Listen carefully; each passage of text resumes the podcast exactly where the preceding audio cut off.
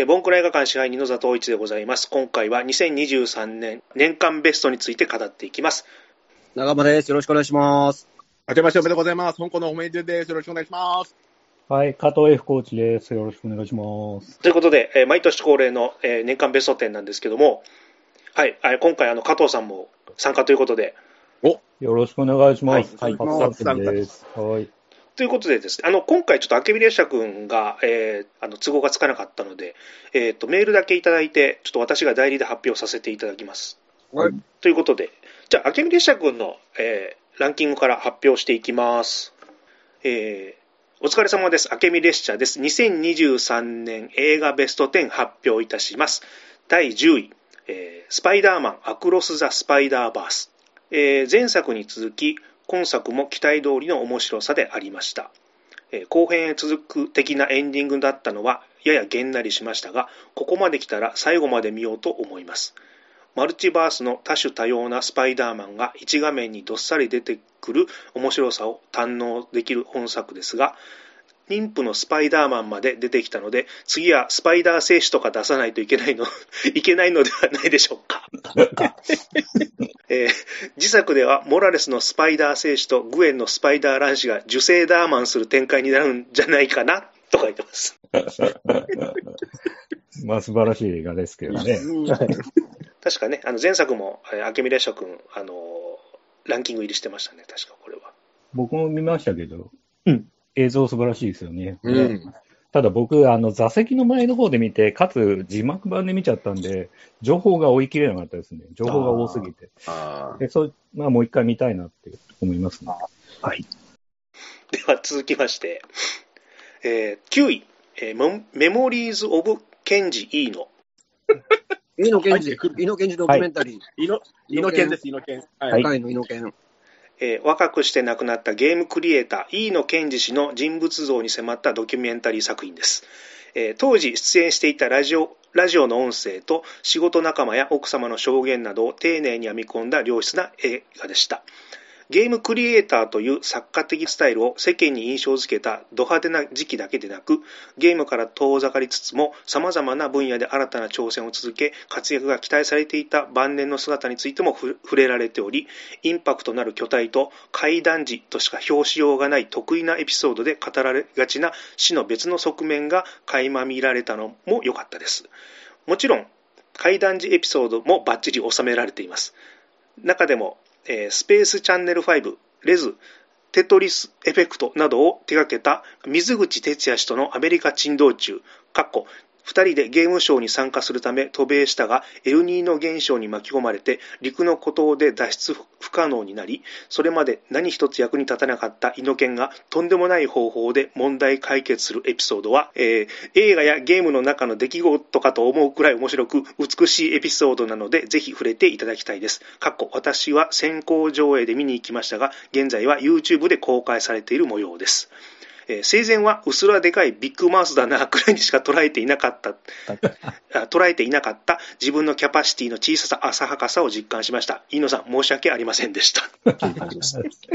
てかそんなんあったんですね、えー、我らの世代のヒーローですからね猪犬はそうですね。まあそうですね。最高ですよ本当に。エネミーゼロめちゃくちゃやってましたしねまあ、D の食卓もそうですけども、とにかくもう、イノケンに関してはもう、イノケンだけでもずっと喋りたいぐらい。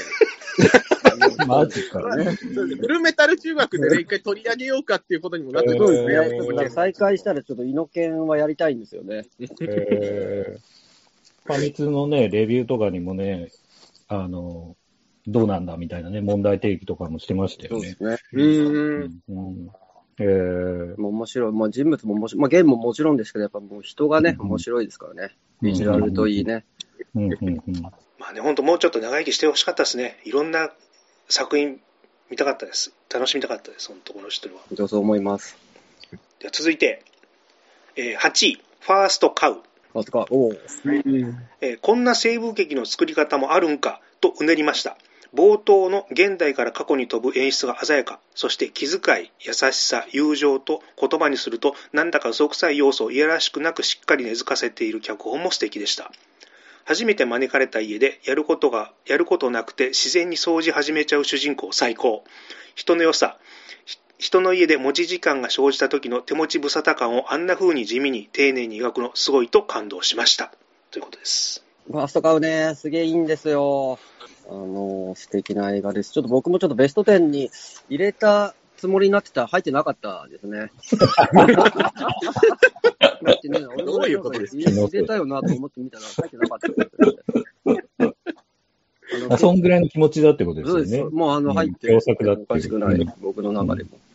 ちょっとケリー・ライカードさんはっていう監督、女性監督なんですけど、うん、この人やっぱり、まあ地味なので、こう好き嫌いはめちゃくちゃあると思うから、結構こう、ピンとこない人には全然ピンとこないと思うんですけどね。あの、地味だけどいい作品をいっぱい撮ってる人ですね。長野さんもこれなんか X でああ、そうですね。感想を言ってましたよね。ちょっと見たいなと思ってたんで。ああ、いや、いいですよ。はい。はい、ちょっとまあ、たるいっちゃたるいんですけど、まあ、後半からもうぐんと面白くなってですね。うん。サスペンスというか、なんというか、ファーストファウルというタイトルもちょっと皮肉が効いてていいですね。うん。うん、はい。えー、続きまして、えー、第7位、映画ドラえもん、のび太と空のユートピア。へーえー、過去の大長編ドラえもんのいいとこ取りのような見事な構成でした。ドラえもんの完全上位互換のような猫型ロボットが出てくるのも素晴らしくいいアイデアだと思います。そして劇中、ドラえもんが出来のいい猫型ロボットに向かって自分たちが作られた理由を述べるところがあるのですが、グッときました。近年のワサドラ版ジャイアンのお前のものは俺のもの発言の新解釈エピソード。かっこ、のび太のうせ者をゴーダが探した後に得意げに九段のセリフを発するには心底呆れ返っていますが、えー、今作の猫型ロボットが生まれた理由については明らかに同じ後付けなのに許容できました。何でしょう、この違いは？なんとなくジャイアンのやつはそれまでジャイアン像を台無しにする上に読者や視聴者、原作者へのリスペクトに欠けているように思います。本編と関係ない話で申し訳ありませんが、とにかくジャイアンの後付けエピソードはダメです。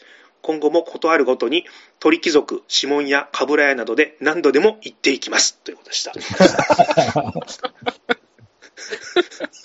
なんかドラえもん結構その問題あるみたいですよね。静香ちゃんのあの、あの、お風呂覗いちゃう件も、海外的には絶対的に NG で。はい。はい。ただ日本だけがあれをやり続けてて、うん、基本的にはそれってどうなのっていう問題とか、いろいろあるみたいなんで、そのコンプライアンス的にドラえもんが NG になっちゃうところをどう解釈して、こう、どう、なんだろう、回収、うん、あの、うん、変えていくかっていうところに、今後問題みたいですけどね。うん、誰でしたっけ？あの、東宝のあの有名なプロデューサーが脚本書いてましたよね。へえ。市川みなみですか？いや、市川みなみじゃなくて、もう一人いるでしょあ、誰だろう？河村元気だ。あ、河村元気、あ、そうなんですか。河村元気はなんかドラえもんに関わってるみたいな。へえ。いうようなことで、いや、かかってないかもしれないな。わかんないな。風評被害。ぼんやり情報。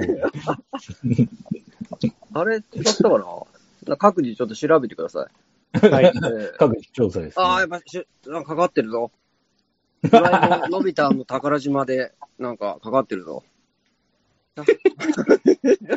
かかってるからなんだって話です いや、でもなんか宝島とかその辺の映画はすごく良かったので、息子が小さい頃見てて、で、あと、新恐竜とかもすごく僕よくできてるなと思って。ただ最近、この数年はもう息子もでかくなっちゃったんで、見てないですけど。どれぐらいでかくなったんですか？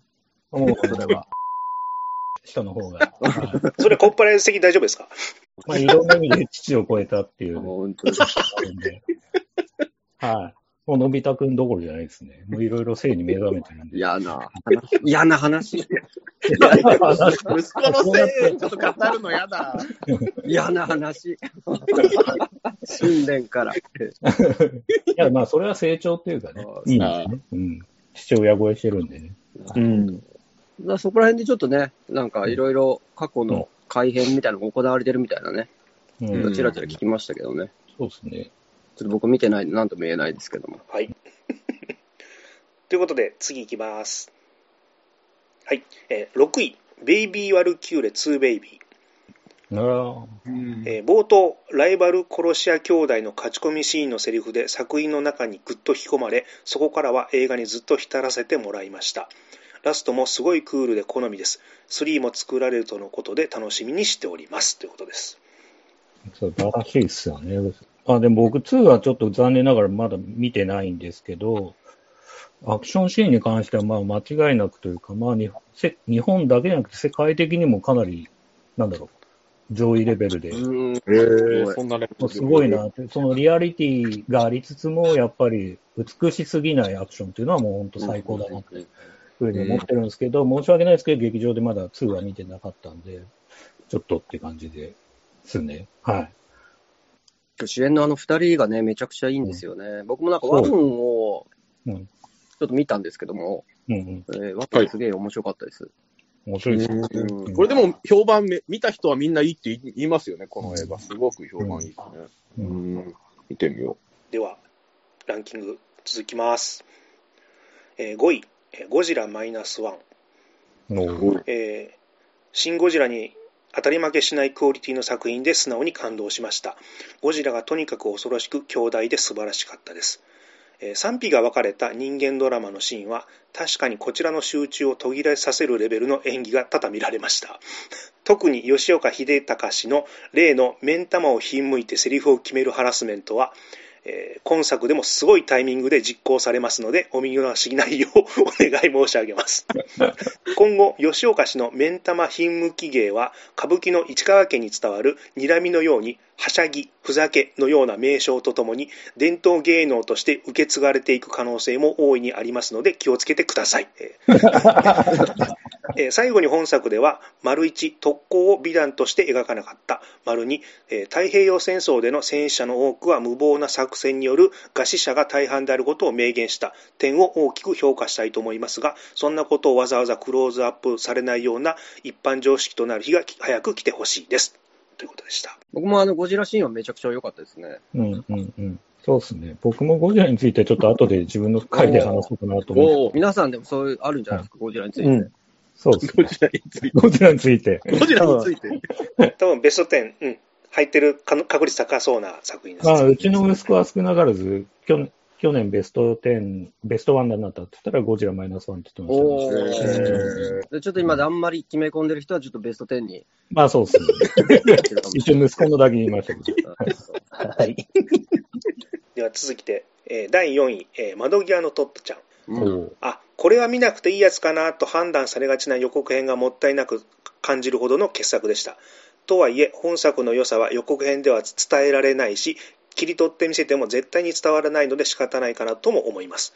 恥ずかしながら原作はトットの無法ぶりが目に余ってしっかり読み味わえなかったのですが、本作は大丈夫でした。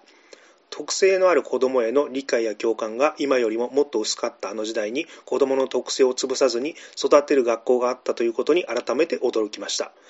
またそこでのびのび育っていく子供たちの日常に徐々に戦争が侵食していく様は取り返しのつかないことがゆっくり起きていきふと気づくと後戻りができなくなっているという恐怖を凄まじい演出の数々で描いていました。大人になったトットちゃんつまり徹子の番組でタモリちゃんつまり森田が発した新しい戦前という言葉が日々重さを増していく今こそ必要な映画だと思いますししっかり描き切った作り手の方々に敬意を表します。ということです。そうですね、トットちゃん、あの12月公開されるまでかなりノーマークだったんだけど、ネットでかなり評判上がりましたよね。そうですよね。そうですね。見見なくていいやつかなってまさに思いましたよね。うん、やっぱこの映画のルックと、やっぱこの後半の内容が本当やっぱこの色が変わっていくから、これやっぱ本当見どころありますよね。うん、ちょっとやっぱね、あのキャラクターがね、あの頬が赤くて、なんか唇塗ってるみたいな感じなので、うん、なんか一見ちょっと、わ、なんか拒否感があったんですけどね、僕も見たんですけど、見たら全然、あのー、そういう感じじゃなくというか、うん、作者が、あれでしたっけ？有名な。有名な。の 徹子ちゃん。本当、本当。それはどうなの？またもう、P 入れなきゃいけなくなるから、もう。そうです。P ポイント入れていく。ギリギリですけどね。でもなんか特性ってね、最近でこそ言われてますけど、僕らの時代でさえ多分そういうのってあんまり認識なかったし、今でもそういう理解が少ない、まあ、なんだろうな、教育者とか、そういう人いっぱいいる中で、ね、そういう時代にそうやって対応したってすごいことだなと思いますけどね。うん。って真面目なコメントですけど。うん。いや、いや、全然いい、全然いいです。あ、僕、僕見ましたけど、あの、やっぱり子供たちが、あの、些細なことで感動するシーンとか、やっぱり童心に帰れたし、あともうこの年だと、お父さんお母さん目線って子供たちを見るっていうね、視点もあるしね。学校の先生してもそうですけど。あの、木登りシーンね。うん。ああ、いいシーンですね、あれね、木登りシーン。というのと、あと、あの、校長先生が、すごくいい先生なんだけど、はい、なんかちょっと怖くなかったですか？あの、同僚の、まあ、要するに、部下の、うん、先生に怒ったりするシーンですか、はい。あ、怖いって。ちょっとやっぱハラスメントの感じがちょっと。まあまあまあまあ。まあね。うん、ちょっと、あの、で、最後、こう、もうメラメラと炎、目に炎を浮かべて、はい。次もやってやるぞみたいな感じのこと言ってたじゃないですか。だからすげえいい映画だったんですけど、やっぱちょっっと怖いなっていうのもどう、うん、まあ、まあ、役所工事がね、しかも声優やってますから、うん、重みがすごいんですよ、やっぱね、キャラクターの重みが。あのちょっとあの、トキワ荘のあの、テラさんの怖さみたいな。もうみんな、表現が。表現が狭すぎる、みんな。共感できる人がそんなにいないんで、わからない。ポイントがえぐいの。はい。めちゃくちゃ優しいんだけど、ちょっとなんか怒らせたらもう異常に怖いみたいな。はいはいはい。地雷踏んじゃうとね。そうそうそう滝沢カレンさんなんですよね、あの若い先生は。うんうんうん。ね、声優。ああ、そうなんですね。そうらしいです。あと空想シーン、夢のシーンがね、それぞれタッチを変えて表現するっていうのは、よかったですね。あれこそやっぱアニメーションの良さですよね、なんかね。え第3位、鬼太郎誕生ゲゲゲの謎。うんえー、うが噂に違わぬ面白さでした。えー、墓場の鬼太郎と、えー、総員玉砕せよと横溝ミステリーの見事な結実。命を粗末に扱う者に対しての水木先生の厳しい視線がそのままキャラクターになったような水木という人物もいいし、ずっとミイラ的ないでたちで認識していた鬼太郎の親父が包帯を巻く前の姿でリファインされたのも良かったです。水木氏が戦争体験者であり陸軍の玉砕を生き延びた人間として描かれていましたがゴジラマイナスワン、トットちゃん、鬼太郎を共通して、先の戦争を顧みるような要素が脚本に入っていたのは決して偶然ではなく、そういうものを作らざるを得ない時代になってきたのではと考えてしまい、金玉がヒュッとなります。私は上も戦争も水木先生あ水木漫画で散々味わったのでもう現実ではごめん被りたいところです最後にもし水木先生がご存命でこの作品をご覧になったら果たして先生が好んだフレーズおもちろいを使って表したのかどうかが気になりますし、そのおもちろいという言い方、そんなに面白くないですよということは、無礼を承知で申し上げたいと思います。以上です。申しますね。物申しますね。さすがの文才ですね。あ、僕見ましたよ。はい。いや、面白かったですよ。結あ、いや、これ、オエミリムさんも見たとか言ってなかった見ました、見ました、見ましたよ。でも僕、ちょっと期待しすぎちゃったかなと、すごくみんなの評判が良かったんで、いや、面白かったんですけど、いや、面白かったんです。もっと面白いな。もっと面白いと思ってました。まあそうだ。まあ絵柄とかもありますからね。絵柄の好き嫌いっていうのもね。うん結構やっぱ僕とかは、やっぱ昔の鬼太郎世代だから、どうしてもちょっと絵、絵的にちょっとやっぱ合わないなっていうところはあったりはしたんですけどね。話的にはすげえ面白かったですね。結構、結構ハードなことやってましたからね。うん。あのヒロインの子がね、実はっていうお話はちょっと、あーっていう。あれきついですね。なので、あのね、見ていい年齢がちょっと高めなのはそういうことかっていうのが。うん。まあでも一応子供も見えるんですよね、あれ確か。PG12 だったかな。でもちょっと子供にはでも怖すぎますよね、ちょっと内容。子供が見に行っててどうのこうのって感想を見ましたけど。多分きついですよね、子供は。うん中そうですね、中学生ぐらいだったらまあいいのかもしれないですけど、まあそれでも結構きついですよね。うん。これ僕1位かなと思ったんですよね、明美さん。スタロー1位なのかなと思ったけど、3位なんですね。うん、えー、これを超えてくるものがあるランキング続きます。えー、第2位、ダンジョンドラゴンズアウトローたちの誇り。期待しないで見たらとんでもなく良かった。埋もれがちな傑作という評価に弱い私。本作もそのような声が SNS で散見されたので、ホイホイ見に行きました。結果、大変面白い作品であり、こういう評価の映画に外れなしだなと実感しております。ある程度評価が定まってから狙いを定めて鑑賞するというのは、ネット普及後の映画の楽しみ方の一つとしてありかもしれません。はぐれ者たちが疑似家族を形成して陽気に困難を乗り越えていくという構成は、完全にガーディアンズ・オブ・ギャラクシーですが、プロデューサーが同一人物と知り、膝を打ちました。かっこ、本当に膝を打ったわけでなく、例えです。慣用句と言います。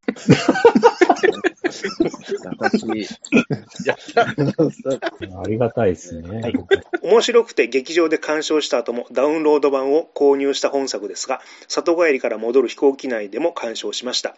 横で息子も見ていたのですが、目まぐるしく動くカメラワークに思い切り良い、登場前に食べた肉ごぼう天うどんを全部リバースするというアクティビティが発生し、本当にきつかったです。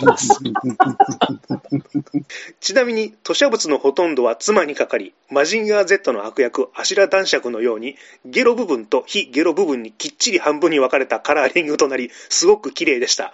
最高の女です。ちょっとやっぱその、あくみ先生のやっぱメソッドとして、はい、最後にやっぱ最高の女ですと言っておけば、はい、喜ぶみたいな。なんかそういうなんかところ、ちょっと感じますけどもね。はい、出します。見てないですね、僕。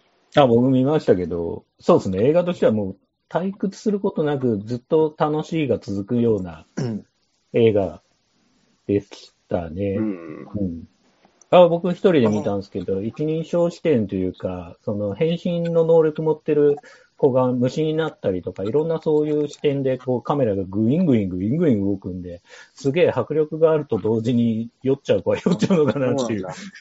うん、でもそこが結構いい、なんだろうな。あ、あ、あの、映画としてすごい楽しいところではあるんですけどね。うん。なんかまさに RPG を本当に実写で見たなっていう感じは、うんました。あの、ドラゴンクエスト大の大冒険で、ポップが起点を聞かせて強敵を倒すような下り感があってよかったなと思ったんですけど。うんこれでも続編なんかああるんじゃなかったでしたっけ？ここれ私見てるんですけども、全然内容覚えてないんですよね。面白かったなっていう記憶だけはあって。ああ、それもわかるの本当にもう映画を思い出せなくなってるんですよ、うん、私、本当に。本当に。見すぎじゃないよくないよ、それ。それはそれで。今年114本映画館で見てたんですよ。やばいんですよ。で、で、こうやって半券を見返してると、やっぱ前半のが全く映画の記憶がなくて。やばい、それ。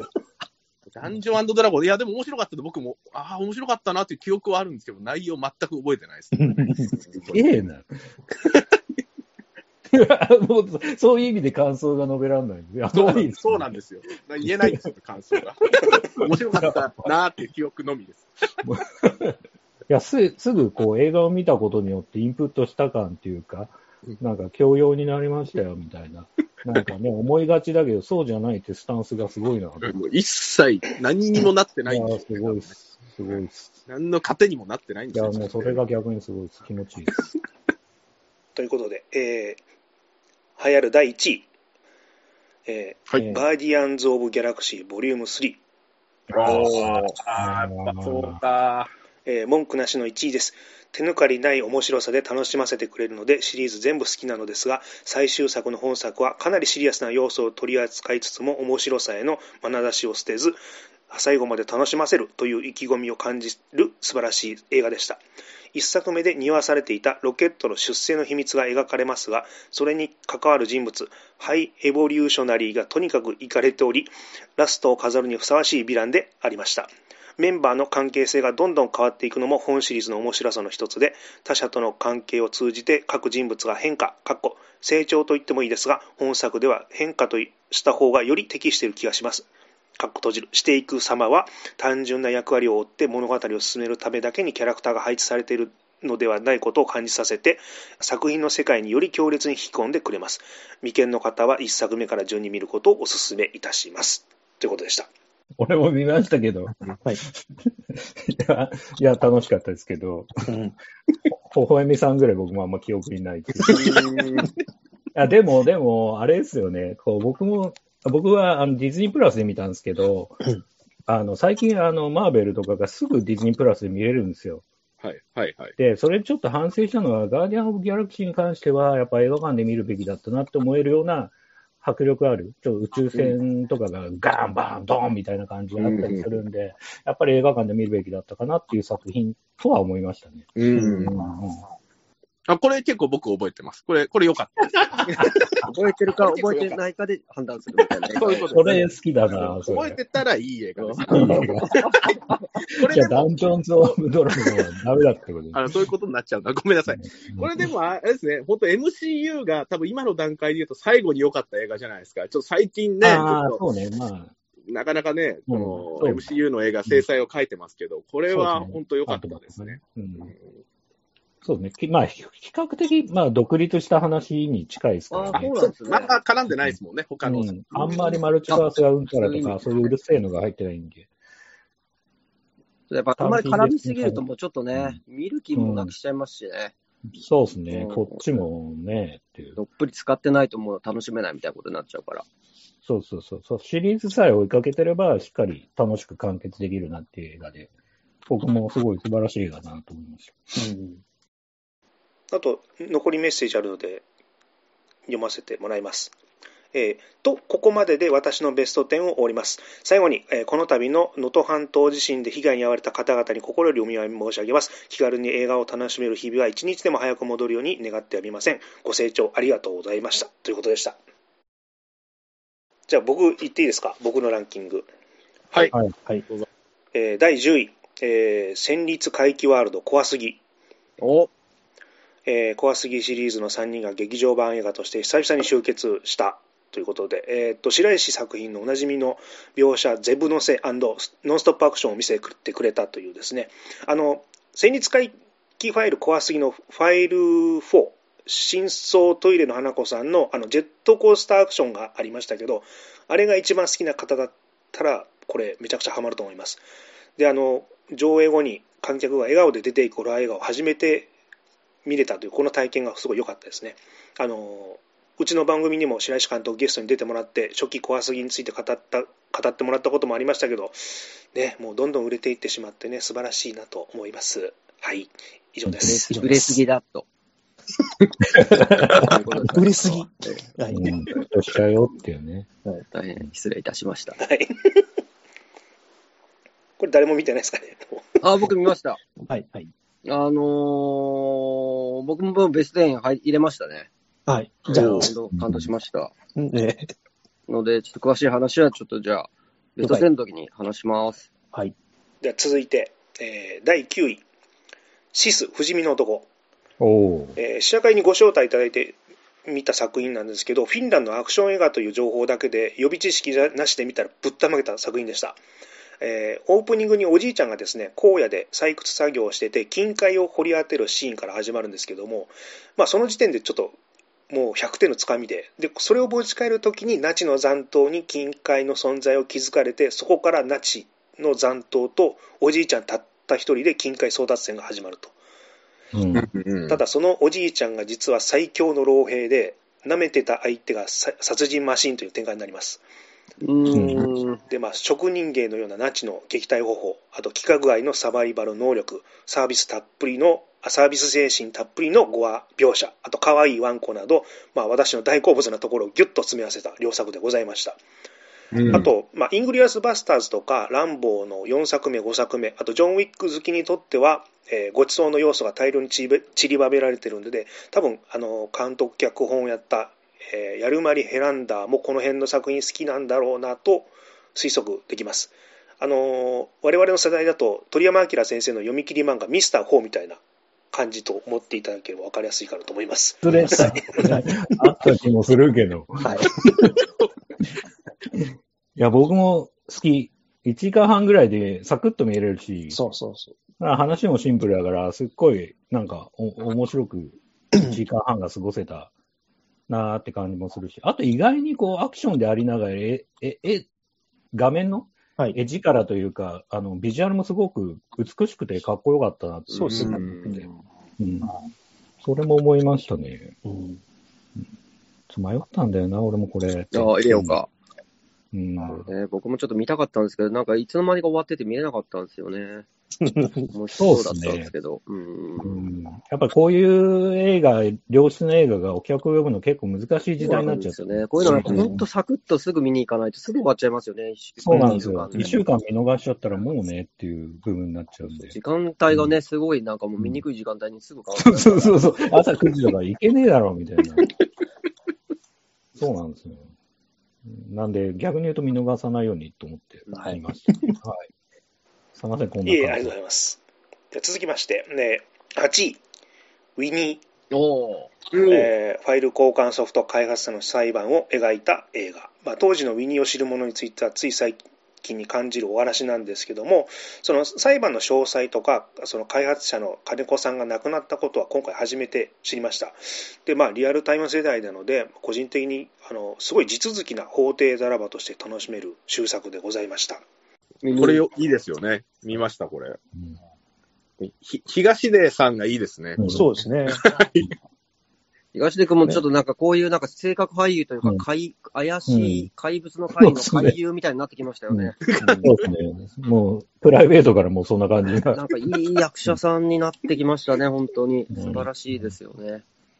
あとね、ま、まあ、多くは語りませんけど。まあ、ピアトゥピア全盛時代というかね、うん、かつ何かね、はい、もう一つの未来があったんじゃないかみたいなことをちょっと提言してましたよね、の映画でも、うん。ということで、では続きまして、えー、第7位、ミッションインポッシブル・デッド・レコーリング・パート1。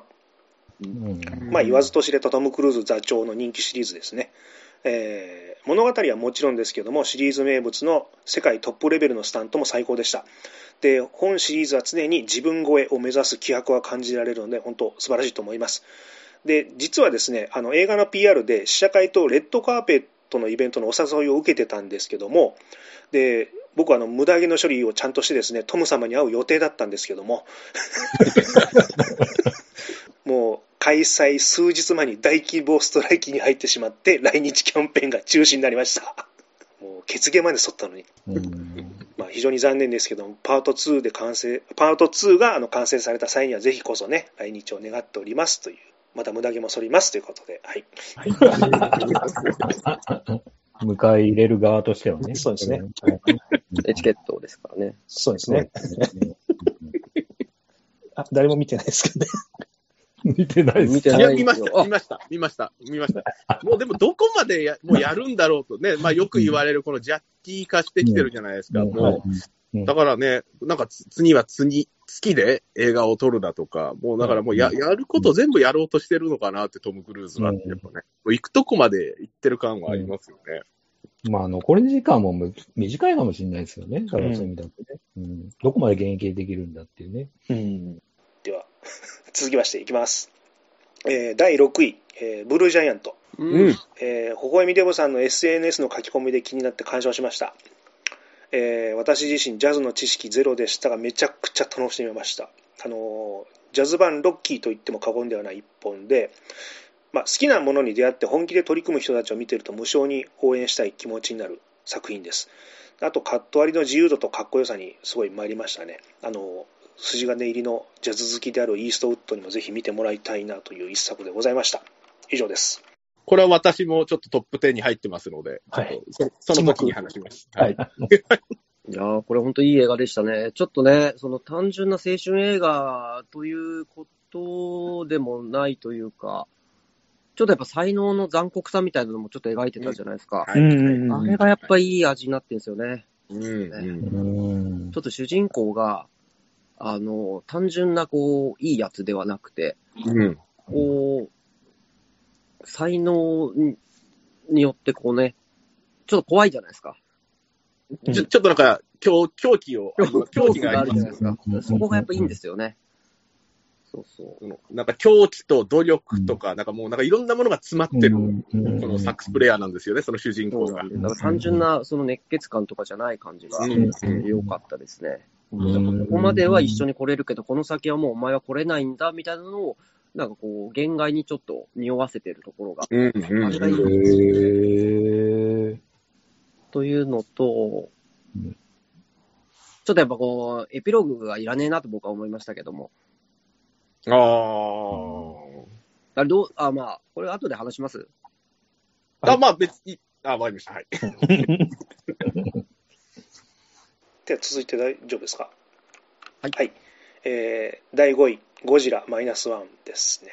おもう戦後ボロボロになった日本に容赦なく絶望を浴びせるゴジラっていう、あの、凄まじさですね。で、あの、まあ、選択肢が少なくて限られた人員でゴジラをどう倒すかっていう展開、本当面白かったです。で、また1作目の恐怖感ですね。圧倒的な破壊力もうまく、えー、描写できてたと思います。で逆にあの皆さんおっしゃってますけどドラマ部分がちょっと弱かったなと思うんですけどもまあゴジラ初心者とか世代を超えた観客まで取り入れるんだったら、まあ、この辺は仕方ないかなとは思ってるんですけど、まあ、ゴジラあ新ゴジラ以降ですねあの日本製ゴジラをもう作りづらいだろうと思ってたんですけど直球勝負でいい素晴らしい作品を見せてくれたと思います。はい。これもね、後でちょっと皆さんあると思うんで。そうですね。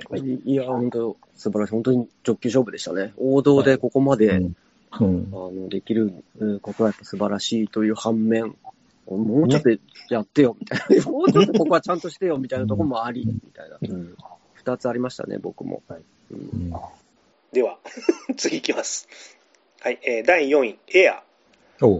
ベン・アフレックとマット・デーモンのコンビでエア・ジョーダン制作秘話を描いた作品ですね。でこれも試写会でお誘いいただいて見た作品だったので普通に公開されてたらノーマークだったと思いますあの内容はプロジェクト X みたいなお仕事系の内容でまあ、チャレンジ精神と情熱を持ってお仕事をするという人たちの姿に本当心を打たれました。あの、仕事の向け方の参考になるんで、えー、今年新社会人になる皆さんにはぜひ見てほしい一本だなと思います。そんな、僕見てないけど、そんな積極臭いの？いや、積極臭くないです。自然に、ああ、俺も頑張ろうっていう、なんか初心に帰れるああ、なるほどね。前向きになれる映画、はい、なんかね、もうおじさんになるとこういう道徳みたいな感じ、話とか大好きになっちゃうじゃないですか。ああ、逆にね。道徳みたいな話じゃなかったです。そういう映画なんだ。これなんかやっぱり意外だったのが、僕あんまりそのバスケットとか詳しくないから、うん、あの、マイケル・ジョーダンの、あの、母親が、はい、あんなにこう、なんですか、ステージママみたいな感じで、取り仕切ってるとか知らなくて。そうそうそう。それがすげえ面白くて。ちょっとなんか、見ましたこれ。見てないですか皆さん。見ました、見ました。ちょっとなんか、リエママみたいな感じだった。僕らの世代ね。この契約させるためにいろんなね、戦わせますよね。いろんな業業者同士を釣り上げて。そうそうそう。あいにく取らせるみたいな。はい。で、やり手なんですよね。ね、それでこう、どんどんどんどんね、もうお金が釣り上がっていって、うん、みたいなね、話で。というのと、やっぱナイキがあんなにこう、なんか、そんな、今、今というか、まあ僕らの学生時代って言っても超おしゃれブランドでしたけど、ね、うんうん、そう。ね。ナイキといえば。でもなんかその頃、だからマイケル・ジョーダン以前のナイキっていうのは、ちょっとなんか、冴えない、なんかランニングシューズブランドみたいなのがだったっていうのも、あんまりよく分かってなかったから、そういうの面白かったですよね。なんか子供の頃はね、まだアディダスとか、あの、アシックス全盛だった気がしますけど。そうですよね。日本ではね。うん。月星。ツバでもね、アディダスの帽子かぶってるぐらいなんで。うん。今、長山さんが月星って言ってあ すいません。こう、やっぱ、誰もスニーカーに詳しくないから、話が全然盛り上がらない。本当ですね。誰かね、一人いたらね、スニーカーの話できないですよね。冴えない青春を送った人間たちの。そう、全然わからないというね、この。いや、そうですね。ぼんやりね。ここのナイキの営業マンがこのマット・デイモンやってたじゃないですか。で、体型とかもすごいデブッチョで、まあなんかちょっと冴えない感じなんですけど、やっぱこの交渉のうまさとか、やっぱこの仕事のできる感でどんどんやっぱかっこよく見えてくるんですよね、そのね、マット・デイモンが。うん、そこもよよかったなと思いますよね。では続いていきます。えー、第3位、えー、逆転のトライアングル。えー、と前半はですね豪華客船の、えー、客と乗務員とのやり取りを見せて後半は嵐によって無人島に漂流した登場人物たちの立ち位置が逆転し,、ま、してしまうという内容ですであの「タイタニック」とか流されて、キャストアウェイをごったににして世の中の縮図を見せたような映画でした。あの、人間の本性が受け入れる後半はめちゃくちゃ面白いので、ちょっと前半の伏線とか全然ない箇所もっと削ってもよかった気もするんですけど、まあ、まあまあ、後半がまあめちゃくちゃ面白かったんで、えー、よしとしております。で、あの、生存能力大事っていうのがよくわかる作品でございました。あと、インフルエンサー役の、えー、チャールビー・ディーンっていう女性がいたんですけど、あの、すごい綺麗な方で、ちょっと鑑賞後調べたら、細菌性肺血症のため、32歳で一昨年亡くなってることを知りまして、これが遺作だったんですよ。まあね、あの、誰しも死は逃れられないんですけど、こういう話聞くと、もう一日一日を大切に生きなければと思いますね。思いますね。急に、道徳。道徳。道徳がえぐいな。もうさ、すぐもうほんと自由に説教。説教といい話と健康。いや、ほんとっすね。やばい、すぐ死を持ってくるから。うんわ。元気じゃないですか、もう。全然、もう走りでもちょっと見たいんですよね。見たいなと思いながら、見てなくて。うん。この人、ちょっとやっぱり、はい、この監督さん、あの、フレンチアルプスで起きたことっていう映画撮ってて、はい、それがやっぱ、それもやっぱ人間のもう嫌なところをね、すごくピックアップした映画で、すげえ面白かったんですよ。あの、家族旅行にみんなであの、アルプスに行くんですよ。うん、で、アルプスで、まあ、スキーしに行くんですけど、で、ロッジでコーヒー家族で飲んでたら、まあ、子供が2人ぐらいいて、奥さんと、で、旦那と、4人飲んでたら、雪崩が起きるんですよね。雪崩が起きて、そのロッジに雪がこう降りかかると思って、あの、とっさに旦那が逃げるんですよ。うん、そしたらその雪崩っていうのはもう大したことなくて、みんなあの、ピンピンしてたんですよね。で、あの、だ、その夫だけ一人で逃げてて、あの、帰ってきたみんな元気で、で、あの、家族旅行なわけですよ。あと、日にちがもう何日かあるわけですよ。そっからもう、この家族がギクシャクしだすわけですよ。あの、そうなった？あの時逃げたよね、みたいな。いやいや、俺はちょっとあの、助けを呼ぼうとして、あの、一人でこう、パッと行か行っただけなんだ、みたいな嘘を言う。そういうので、こう、なんかギクシャクギクシャクするっていうのをずっと見せていくっていう。これ嫌なそうそうよ。2時間ぐらいずっとギスギスしたシーンなんだ。面白いんですよね。なんかそういうなんか、そういう嫌なところを書くのがすごく上手い人なんで。であのー、逆転トライアングル見たいなと思ってたんですけどね、ちょっと見れなくて僕は。うんうんうん、皆さんが話してる映画、すげえ興味あんなと思いながら、僕基本的にハッピーでいたいんですよ。はい。で、なんか、人間のドロドロとか、後でトラウマになるとかのもの、映画は基本的に省きたくて。はい、どどの映画がハッピーな映画、最終的にハッピーかどうかっていうのをめっちゃ知りたいっていうふうにはちょっと思います最後、だからみんな最後に感想言った後に、なんかハッピーって。あ、そうです、そうです。いや、わかんないけど。いや、本当にこれ、あ見ていい、僕見ていい映画なんだっていうなんかね、いくつか本当知りたいなと思います。なんか、生活がやっぱうまくいってないから。まあ、そうですね。そんなことないんだよ。うん、うまくやっていきたい。まあ、ハッピーでいたいなっていうね、せめてね、物語の中だけでも。すいません。はい。はい。はい、では、第2いきます。えー、フェイブルマンズです。おうんえー、スピルバーグ監督は自身の子供時代にインスパイアを受けて制作した作品ですね。あのジョーズ、E.T., インジ・ジョーンズで、まあ、スピルバーグの存在を知って、まあ、ブレイクしてからリアルタイムでリアルタイムであのスピルバーグ作品に触れて育った世代からすると、まあ、余計に感情が入ってしまうという。で特にあのプロムの出し物として「おさぼりの日」っていう記録映画を上映するシーンがあるんですけどあの映画に魅了されてカメラというものを武器にして、まあ、意図せずいじめっ子にも映画で抵抗できる力を身につけつけてしまったっていうあのくだりがあるんですよね。あの表面的にはいじめっ子がものすごくかっこよく映画の中で映ってるんですけど本人には普段いじめられた側からその表現をされてしまうとこれまで自分のしてきたことがすごく恥ずかしいって感じてしまうと、まあ、映像を通して数多くの人の心を自由に動かしてしまうっていうその映画っていう芸術の魅力と怖さが見事に表現されてるなっていう、まあ、ここ最近のスピルバーグ作品で群を抜いて素晴らしい出来になったなと思います。はい。以上でございます。この通り。この通り。そうですね。もう、ぼ、もう僕もランキング入ってますけど、もうそれ、それでいいです。本当そう。それでいいです。ナさんのそれで。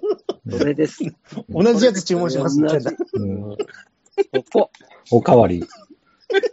おかわり。おかわり。いいかどうか。言ってみて。もう一回、もう一回聞きたいですね。二回。二回は言ってください。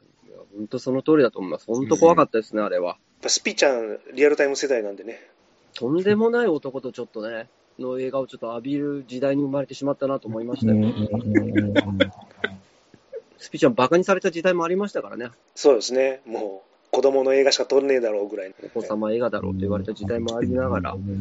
でもね、オスカーも取り、もう巨匠としても地位を獲得したという。でももうこういう自伝映画作っちゃって、もういよいよなんかやるジャンルの映画なくなってきてますよね、スピルバーグって。もう大体ね、ミュージカルも撮ったし、もう、ほぼ全ジャンル撮ってますよね。コメディも撮ってるし。うん。これから何ね、また作るんでしょうかって感じですね。やっぱ早尾とかもみんな、引退をイメージしてくると、そういう映画撮っちゃうんですかね。ああ、そうですね。やっぱ自伝的なね。自伝的なね。うん。じゃあいいでしょうか。1位、フォール。おえー、あの、私、年間ベスト恒例のですね、あの、高所を描くと10位以内に入りやすい傾向の典型的なパターンというえっ、ー、と、クライミング中に夫を亡くして塞ぎ込んだ主人公の女性なんですけども、インフルエンサーの友人がなんとか新しい一歩を踏み出させようと、えー、約600メートルの鉄塔に一緒に上がることを提案すると。で、いざ登ったものの、まあ、経年劣化のため各パーツがボロボロで、まあ、はしごが壊れて頂上で取り残されると。で、高度が高すぎて全く救出が呼べない状況でここからどうするかという展開になります。で、作中のほとんどがその600メートルの鉄塔が舞台なので、ずっと、あの、いつ落ちるかわからないという手に汗握る緊張の連続です。もう、劇場出るときは本当ヘトヘトになりました。もう、私、高所恐怖症ですけど、本当地獄の映画でしたね。あの、その限られた空間と最小限の登場人物でドラマをしっかり描いてる脚本なので、そっちにも感動しました。で、最近あの、3時間前後作品が多すぎる中で、107分でまとめて、で、本当素晴らしかったです。あの、だらだらやってて簡潔にメッセージをまとめることを忘れた巨匠ども見習えと言いたくなるような一作でございました。いや、厳しい。いや、ワンシチュエーションだから、ね。スコセッシに向けてるってことですよね。いや、僕は誰、誰とも言ってないですよ。スコセッシ向けですね。明らかに。僕も見まし、僕も見たんですけど、はい、もうなんかあの、やっぱ、先ほどの話と同じように、劇場で見たのか、配信で見たのかも覚えてない。やばいね。やばい。あどっちで見たかな。でもなんか面白かった、ちょうどよく面白かったなっていう感じは覚えてます。いいちょうどいい感じ。そうですね。五五郎で見始めて、あ、これ知らないけど面白いな、みたいな、こう、なかなかいいバランスの映画でした。あと個人的には僕その頃は確かあの、ボルダリングをやってたんで、はい。あのー、やっぱ、そう、本当にちょっとだからやっぱ、かさ、やっぱ重ね合わせましたね。もう俺もそうだな。俺もそういうことになるんだろうな。そんな、そんな高いとこ行ってたの、え2ヶ月ぐらいやっても一切行かなくなりました。それが面白かったですけどもね。うん、なんか僕も見たいなと思って、ちょっと時間なくて見れてないですけど、ああいうワンシチュエーションものっていうか、今度、その、一つのアイデアでもう1時間半引っ張っちゃうってやつはもうすげえめちゃくちゃどれも面白いのばっかりだから見たいなっていう、いつかは見ま、ようとは思ってますけどね。いつかってのはいつですかいつかな ?5 年後ぐらいかな。いつか、いつかって言ってるうちに死んじゃうんですよ。まあ確かにそうですね。ハッピーになりたいってする人にそんな。確かにそう言ってるぐらいですからね。やっぱり健康が大事ですよ。でも、あの、脚本家目線で言うと、一個のシチュエーションでどれだけ引き出し作れるかって結構大変じゃないですか。